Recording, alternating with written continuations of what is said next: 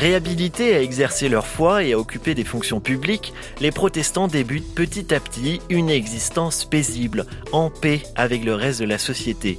En cette deuxième moitié du 19e siècle, le protestantisme français peut enfin s'organiser sans risque de répression. Le tournant du siècle va leur apporter aussi la satisfaction de voir enfin la politique et la foi séparées, éloignées. Pour le protestantisme français, un âge de paix et de développement s'ouvre.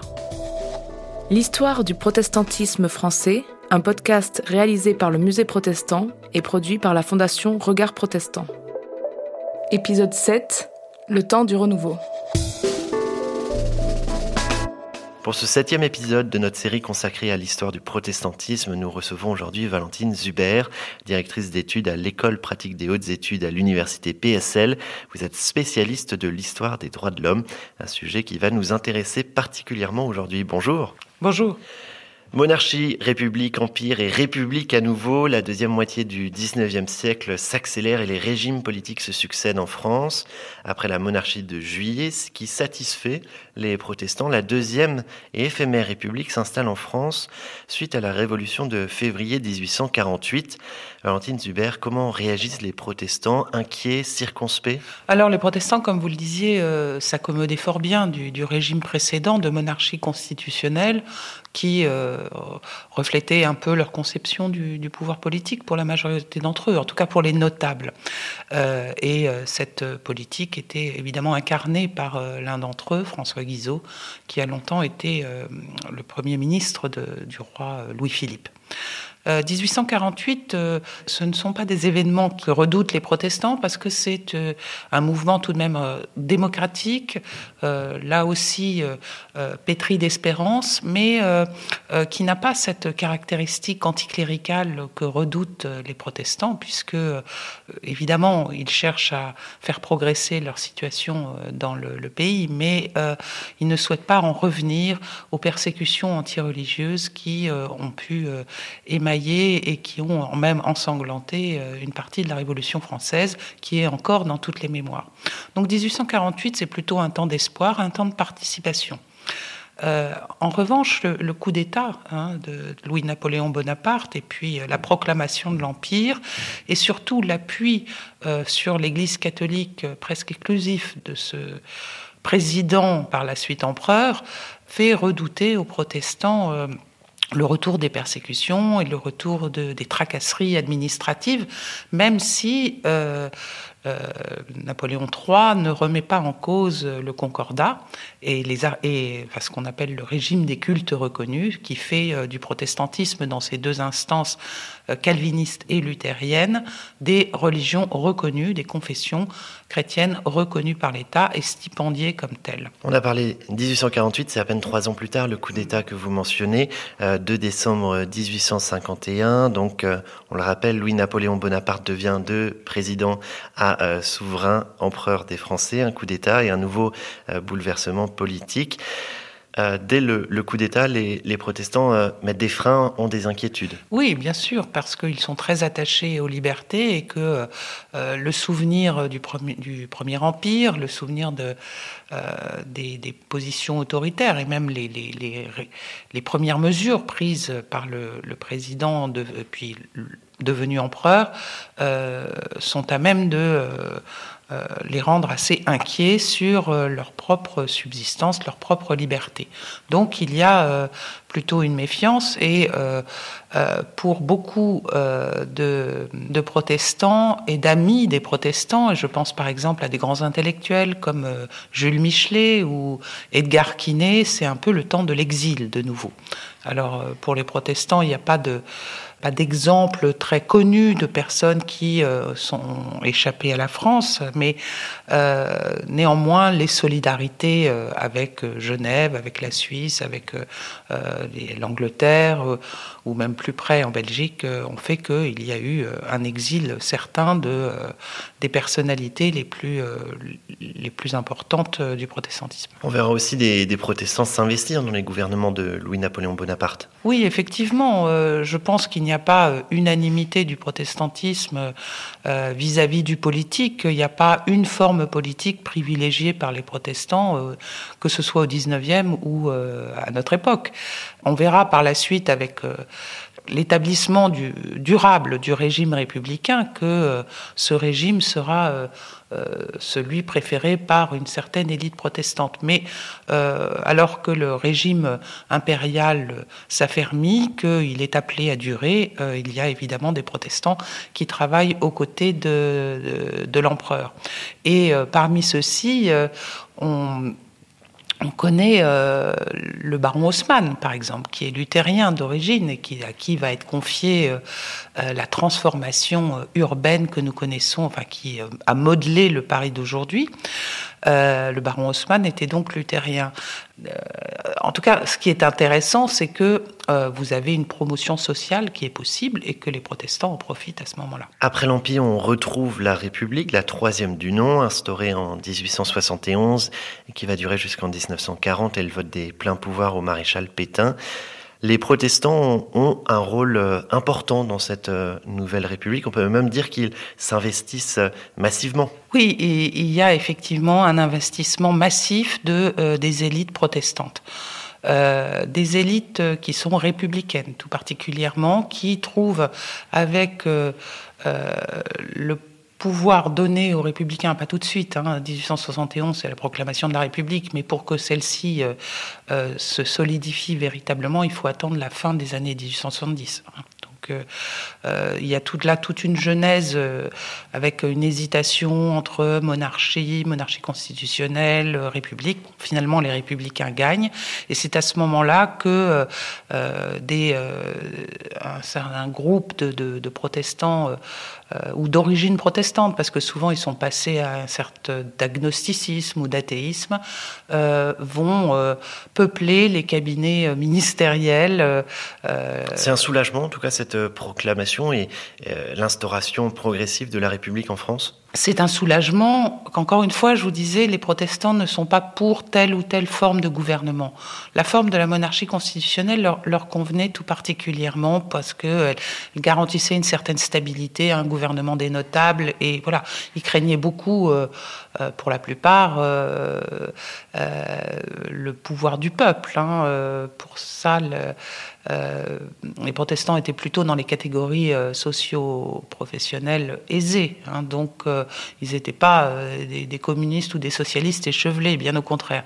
Donc, euh, moins importe le régime, qu'il soit républicain ou monarchiste, que euh, stable et qui leur permet surtout de faire des affaires. Hein, parce que ne faut pas oublier aussi qu'il y a une forte, une grande importance dans la communauté protestante de la banque, euh, du commerce et, euh, et, toutes ces sortes de choses qui nécessitent euh, une paix sociale. Un des héritages les plus importants de la Troisième République, c'est l'enseignement primaire, l'école laïque, gratuit, obligatoire.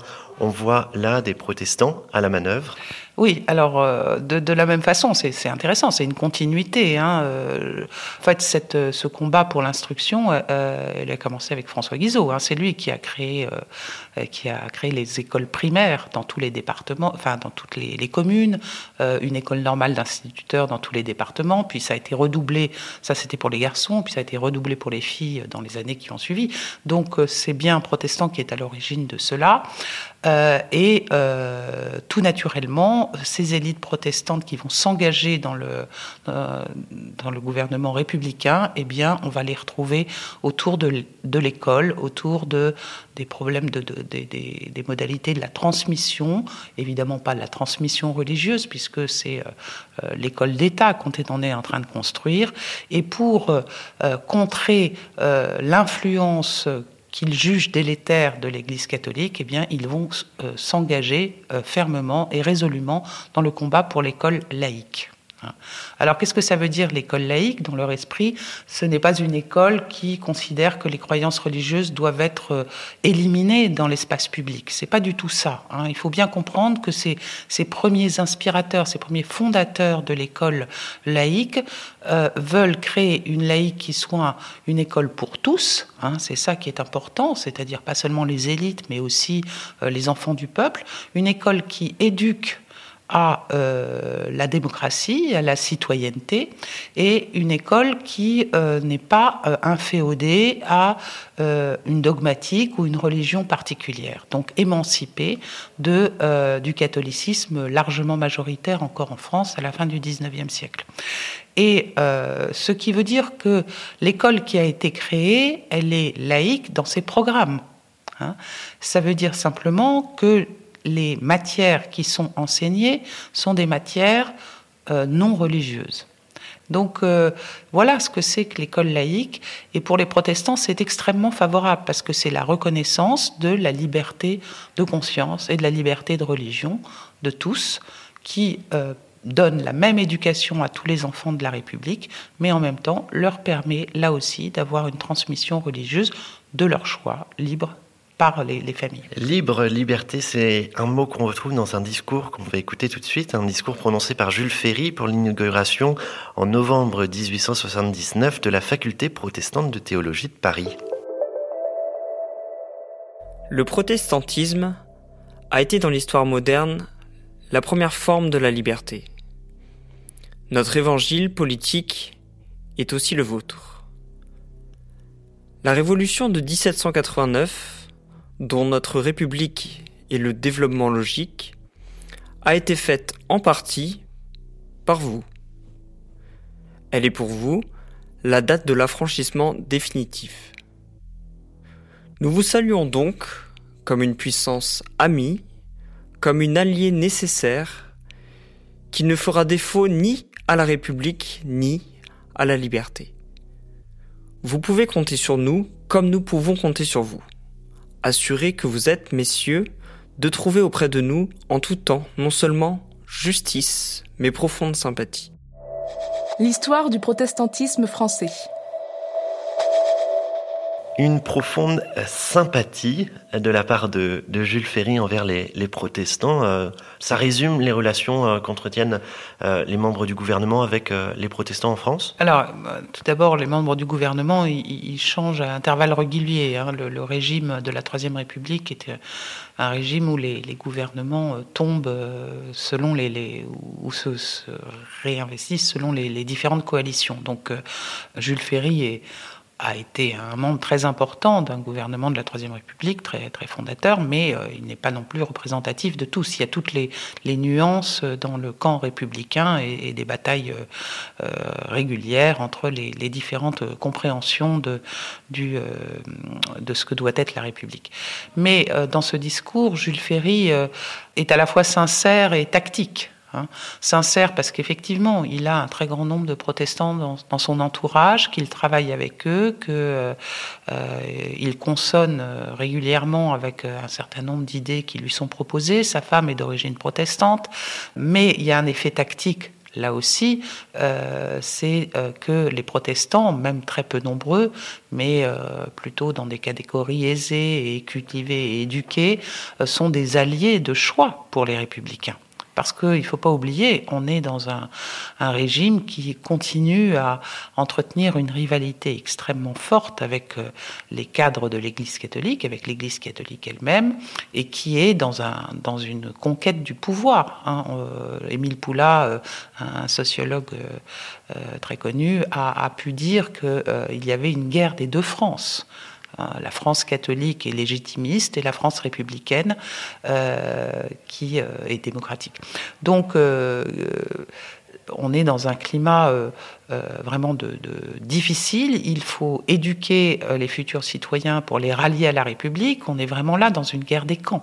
Donc dans cette guerre des camps, les protestants, évidemment, sont une proie de choix, si je puis dire, pour les républicains, parce que c'est du religieux. Ils prônent du religieux, mais un religieux qui semble compatible avec les idéaux de liberté et d'égalité qui sont promus par la République. Finalement, une on, voit là déjà les prémices peut-être de la loi de séparation de l'État et de l'Église avec euh, cette réflexion de séparer le politique du, du religieux. Oui, et il y a déjà une pensée euh, extrêmement élaborée, d'ailleurs dans le protestantisme, euh, sur la nécessité de la séparation entre ce qui relève de la sphère politique et ce qui relève de la sphère spirituelle.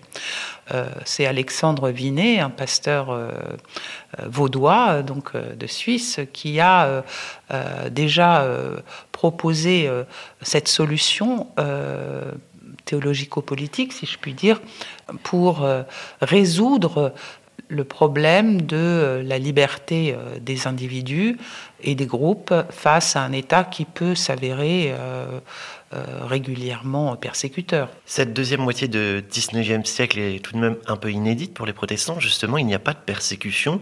Alors c'est le temps aussi de se réorganiser, de construire une organisation qui était impossible en quelque sorte euh, jusqu'alors. Oui, c'est tout à fait vrai. C'était pas possible parce que, euh, en dépit du fait que euh, le protestantisme, dans sa version luthérienne et calviniste, étaient devenus des cultes reconnus, il y avait toute une police des cultes qui était dans ce qu'on appelle les articles organiques qui étaient prévus dans ce régime. Et ces articles organiques ne donnaient pas euh, entière liberté à ces deux cultes de s'organiser comme ils le souhaitaient. Et en particulier, ils ne leur permettaient pas de euh, remettre en, en, route le système presbytéro-synodal qui faisait qu'il y avait des élections depuis la base jusqu'à un, premier synode du synode jusque voilà. Et donc, si vous voulez, la liberté de culte des protestants même, euh, même reconnus par l'État, n'était pas totale, puisqu'ils ne pouvaient pas euh, mettre en œuvre leur euh, doctrine interne telle que leurs ancêtres avaient fonctionné jusque-là.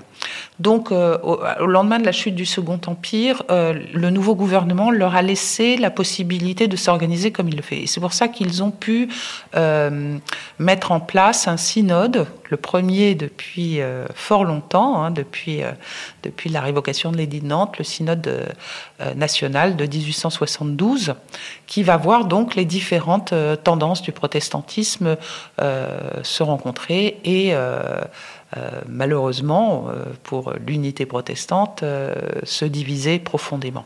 Et donc il va y avoir plusieurs groupements d'églises qui vont surgir de ce synode national, et donc un éparpillement finalement des, des communautés protestantes entre les différentes sensibilités cette dispersion, cette désunion va se résoudre plus tardivement en 1938 avec avec euh, la création de l'Église réformée de France. La République reste un, régime euh, disputé en France et une affaire secoue, ébranle et déchire euh, la France de cette fin de 19e siècle. Elle tient en un nom Dreyfus, le capitaine Alfred Dreyfus, un honorable juif alsacien, militaire de carrière, accusé à tort d'espionnage et de haute trahison. En 1894, un procès truqué amène à sa condamnation au bagne et à la dégradation. L'affaire Dreyfus n'éclate, elle, réellement que quelques années plus tard, en 97 et 98. On va évoquer le, rôle et la position des, protestants dans cette affaire Dreyfus. Première remarque, on a commencé cette série d'entretiens, Valentine Zuber, en évoquant le pamphlet horrible de Martin Luther contre les Juifs. La situation est complètement inverse ici. Les protestants sont en soutien d'Alfred Dreyfus, et ce, dès le début. Oui, il y a, une solidarité, euh, je dirais, euh, de minorité à minorité. Hein.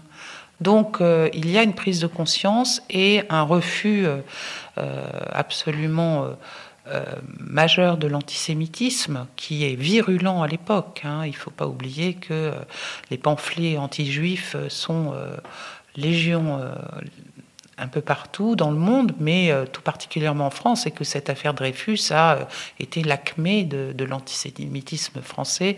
Le deuxième, euh, je pense, aura lieu à la fin des années 30. Mais on est là vraiment dans une période de crise fondamentale. Et parmi les, anti-Dreyfusards, il y a la majorité de, des intellectuels catholiques. Hein. Donc il y a aussi, euh, là aussi, une manière de se positionner politiquement pour les protestants euh, qui, encore une fois, montre leurs différences. On peut être croyant et non antisémite, par exemple. Hein.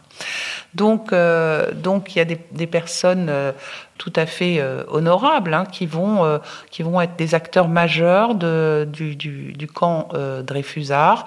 Et le premier d'entre eux, je dirais, c'est le président du Sénat, c'est Auguste Scheurer-Kessner, qui va vraiment appuyer sur le plan politique la demande de révision du procès d'Alfred Dreyfus. Autre protestant incontournable de cette affaire, c'est Francis de Pressensé, l'un des fondateurs et premier président de la Ligue des droits de l'homme en 1898. Oui, Francis de Pressensé, qui est donc le fils euh, d'un pasteur euh, de type plutôt évangélique, orthodoxe, euh, mais encore un pasteur extrêmement actif dans sa vie. Donc Francis de Pressensé va devenir un républicain fervent. Est-ce qu'il est encore protestant? Euh, à part sa filiation, c'est une vraie question qui est débattue par les historiens, parce qu'il a été même tenté à une époque de se convertir au catholicisme, et puis ensuite il est, il est devenu euh, socialiste, et euh, enfin il est aussi connu pour avoir proposé un projet de séparation des églises et de l'État qui était assez anticlérical, assez bon. Donc euh, c'est une personne passionnante, euh, mais euh, là encore, c'est tout le problème de l'historien du 19e siècle, c'est de savoir si ces protestants, qui souvent ne pratiquent plus, sont encore des protestants. En tout cas, pour les polémistes anti-Dreyfusards, il y a bien un bloc euh, protestant euh, qui soutient Dreyfus. Ils vont même dénoncer la collusion entre les protestants et les juifs. Oui, euh, tout à fait. et c'est ce que nous avions retracé avec Jean Bobéro il y a quelques années dans un livre qui s'appelle Une haine oubliée l'antiprotestantisme en France euh, avant le pacte laïque. Euh, dans ce livre, nous avons pu détailler un très grand nombre de, de manifestations antiprotestantes qui s'apparentaient structurellement à de l'antisémitisme et euh, donc euh, euh, étaient stigmatisés à la fois les juifs et les protestants, et en particulier on faisait des, des, protestants des agents de l'étranger et donc des traîtres en puissance. Donc vous voyez les thématiques qui étaient proches. Cette doctrine de a, disparu avec la normalisation, après la séparation des églises et de l'État, alors que l'antisémitisme malheureusement a perduré et a prospéré fort longtemps. Il y a même ce terme qui apparaît, le judéo-protestantisme. On peut citer deux livres euh, de cette période, écrit par le nationaliste Ernest Renaud, Le péril protestant 1899 et la conquête protestante en, 1900. Ça marque vraiment cette euh, haine euh, des, protestants également qui, saisit la France, une partie euh, de la France. Il y a un, phénomène dans, dans, cette période républicaine d'affirmation républicaine, de laïcisation des institutions, de sécularisation de la société, enfin vraiment des phénomènes de déprise du religieux. Il y a un, euh, un, retour sur euh, euh, l'identité plus ou moins fantasmée, l'identité de la France, les 14 siècles de monarchie catholique. Et, et, donc, il y a des mouvements nationalistes qui prennent le parti de s'affirmer catholique et donc contre les hérésies, contre les, les minorités, euh, dont, enfin, qui menacerait l'identité de la France. Euh, il ne faut pas oublier qu'on est dans un contexte aussi d'humiliation hein, avec euh, la guerre de 1870 qui a été perdue, les réparations euh, qui ont dû être payées euh, à l'Allemagne, et puis ce, nouveau voisin, l'Empire allemand, hein, qui s'est construit sur cette, sur cette défaite en partie, euh, et puis la perte de, de l'Alsace, et, enfin des deux départements d'Alsace et, et, du département de la Moselle. Donc, euh, donc il y a, si vous voulez, euh, une, un fort patriotisme qui peut virer pour certains un nationalisme et qui s'appuie sur une identité catholique euh, de toute éternité. Et donc, évidemment, juifs et protestants sont des cailloux dans la chaussure de, ces nationalistes et des boucs émissaires faciles. Après un long combat judiciaire le 13 juillet 1906, euh, euh, Alfred Dreyfus redevient malgré tout capitaine et réintégré dans l'armée. C'est la fin de l'affaire. Je vous propose d'écouter ce qu'en dit le principal protagoniste, Alfred Dreyfus lui-même. Il avait été enregistré par Ferdinand Bruno euh, pour les archives de la parole. Un témoignage rare, touchant, exceptionnel pour l'époque, mais tendez l'oreille. Le 20 juillet 1906, fut une belle journée de réparation pour la France et la République. Mon affaire était terminée. tous ceux qui avaient combattu pour la justice et qui étaient encore parmi les vivants avaient pu recevoir de même la récompense des souffrances endurées pour la vérité. Il était certain qu'ils la trouveraient dans la satisfaction intime de conscience et dans l'estime que leur sacrifice mérité de la part de leurs contemporains. Et même s'ils parurent oubliés, ils ne furent pas les plus mal partagés, car ils ne luttèrent pas seulement pour une cause particulière, mais ils contribuèrent pour une large part à l'une des œuvres de relèvement les plus extraordinaires dont le monde était témoin. Une de ces œuvres qui retentissent jusque dans l'avenir le plus lointain, parce qu'elle aura marqué un tournant dans l'histoire de l'humanité, une étape grandiose vers une ère de progrès immense pour les idées de liberté, de justice et de solidarité sociale, obligeant les esprits à réfléchir et à changer graduellement d'idée sur une foule de questions dont on ne se serait pas soucié autrement. Les traditions s'évanouirent, ils préparèrent peu à peu, mais sûrement, l'esprit public à accepter des réformes importantes. Les traditions s'évanouirent et préparèrent peu à peu, mais sûrement l'esprit public à accepter des réformes importantes, nous dit le capitaine Alfred Dreyfus. On va parler plus en détail, Valentine Zuber, d'une réforme majeure de cette période, la loi du 9 décembre 1905, qui instaure la séparation de l'Église et de l'État en France. C'est un bouleversement.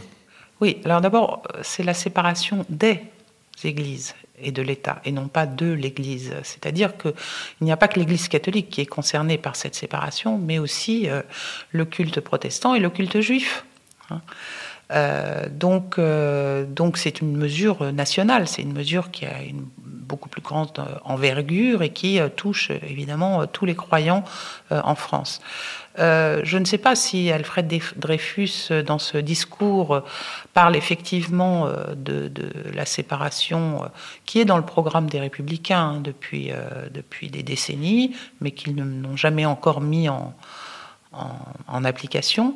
mais néanmoins, ce que, j'entends aussi dans ce discours, c'est un appel au changement social aussi.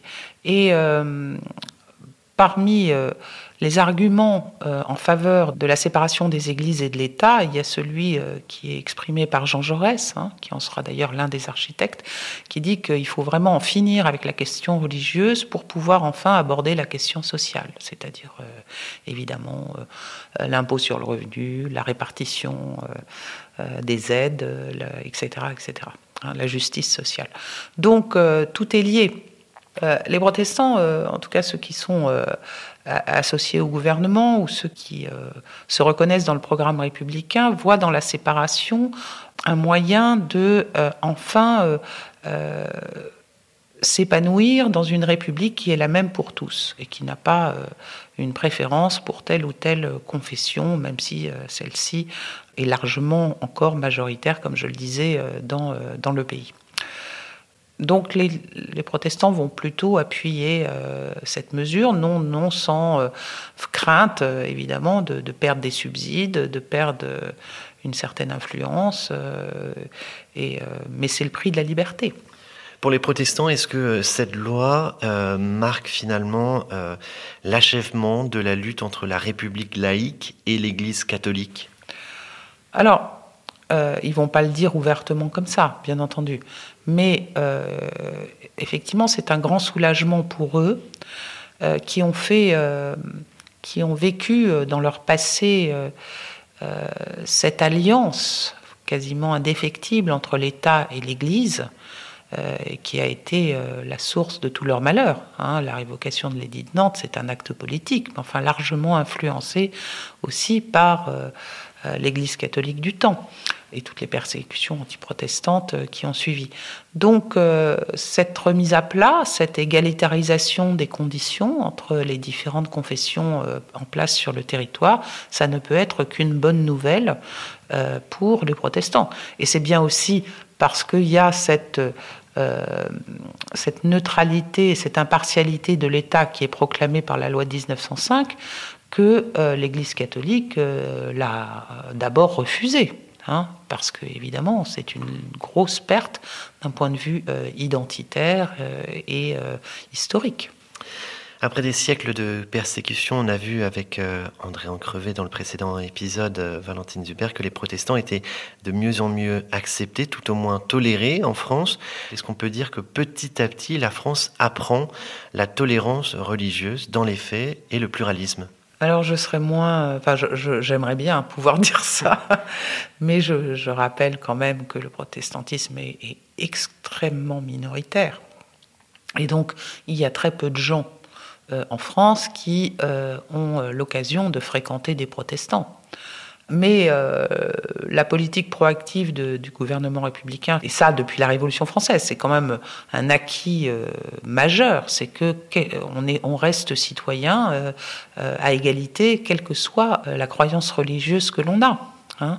Et euh, donc la citoyenneté est complètement détachée de l'appartenance religieuse, qui est vraiment euh, une décision majeure de la Révolution française et qui a été déclinée par les républicains et qui est à la base de notre laïcité actuelle. Euh, donc la loi euh, et pour l'acceptation euh, du pluralisme et, euh, effectivement une tolérance entre les différentes croyances religieuses, pourvu qu'elles ne troublent pas l'ordre public. Alors après, l'ordre public, c'est difficile à définir et selon les régimes, ça peut être plus ou moins libéral ou contraignant. Donc euh, oui, il y a, euh, disons que les protestants sont devenus euh, progressivement des, citoyens comme les autres, à l'instar des juifs là aussi, et que et que et des musulmans actuellement. Hein, mais il reste malgré tout en France un, fort sentiment d'unité, que ce soit et, une mythologie un petit peu autour de l'unité, l'unité religieuse perdue, le catholicisme, l'unité politique aussi euh, autour euh, d'un républicanisme de type jacobin, etc. Terminons par une note positive tout de même. Ça marque quand même réellement la fin des persécutions et la fin de siècles de, de maltraitance de la part du pouvoir politique envers les protestants. Oui, on peut tout à fait dire ça. Et ce que j'ai oublié de dire à propos de la séparation, c'est que ça a énormément soulagé aussi toutes les petites églises protestantes indépendantes issues du Réveil qui, elles, ont continué d'être persécutées tout au long du XIXe siècle, brimées euh, euh, par des, règlements administratifs, des, des, inspections, etc. Et donc, on est vraiment là dans une ouverture à la liberté religieuse pour, pour tous et toutes. Hein, et pas seulement euh, pour les cultes historiques. Et ça, euh, pour les protestants, c'est extrêmement important aussi. Merci beaucoup Valentine Zuber. Je rappelle, vous êtes directrice euh, d'études à l'école pratique des hautes études à l'université PSL, spécialiste de l'histoire des droits de l'homme. Merci beaucoup. Merci à vous. L'histoire du protestantisme français, un podcast réalisé par le Musée protestant et produit par la Fondation Regard Protestant.